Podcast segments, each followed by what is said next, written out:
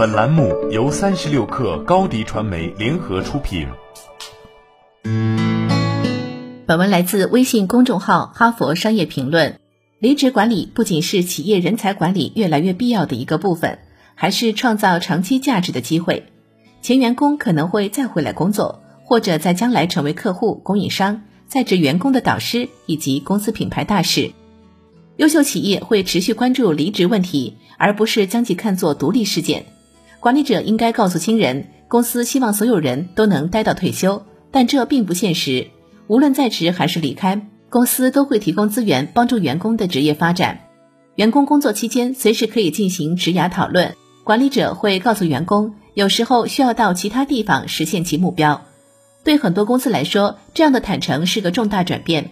有关职业发展的谈话。往往由于公司对离职问题的警惕而被禁止。管理咨询公司和律所有所谓的晋升或离职文化，只有少数人能成为合伙人。因此，这类企业尤为擅长让员工感到自身价值，同时也让多数人意识到自己有可能在某个时候离开公司去别处。很多此类公司都会和可能录用的求职者以及即将入职的员工分享离职计划，就像分享培训、职业发展和奖金制度一样。管理者和下属讨论职业发展时，可以用具体的行动支持谈话内容，可以给员工分配挑战性的任务，增强经验，也可以帮助他们拓展人脉，介绍外部员工，或者在员工想离职时安排内部导师和教练作为联络人。一些公司会提供加分技能项目，帮助员工获取无论本公司还是其他公司的招聘经理都会更喜欢的新技能，保留人才，包括接受人才的离开。这种方式看似太前沿，甚至有点理想化，但获益的不只是员工。预先准备离职计划，可以让管理者避免因员工意外离职而受到打击。企业可以搜集员工满意度和离职意向的数据，帮助人力资源做好预测。领导者也因此可以坦白自己对人员的需求和潜在离职率的预期，这样员工的离职才能友好收场。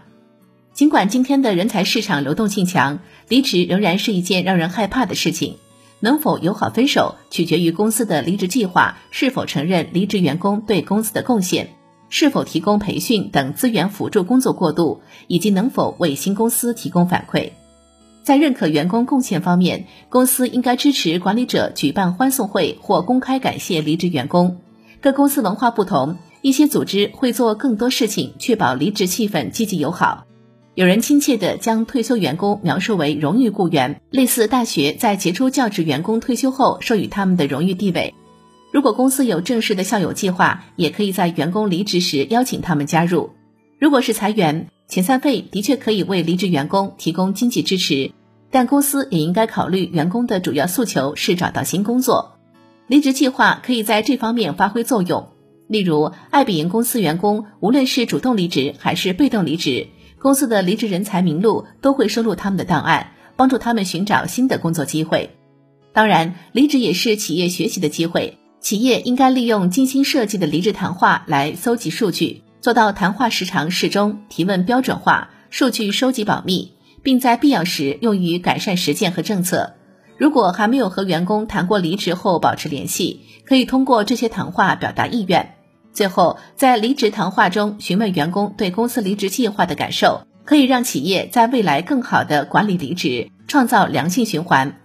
三至六个月后，可以进行追踪访谈，评估员工在离职和过渡时期是否获得了支持。离职往往会带来各种情绪，但从整体出发，精心设计的离职计划可以确保员工的情绪不会影响工作过渡。公司建立这类机制，可以将离职带来的成本降至最低。并为公司和离职员工创造长期价值。一家大型企业律所合伙人告诉我们，公司和员工的关系很复杂，雇佣关系的结束并不意味着这种关系也结束。员工离职计划不该是马后炮，而应被整合到人才管理计划中。企业应善用来自员工的数据和信息进行决策。如今，人们在职场频繁跳槽，企业用心制定离职计划已经成为必要的战略。好了。本期节目就是这样，下期节目我们不见不散。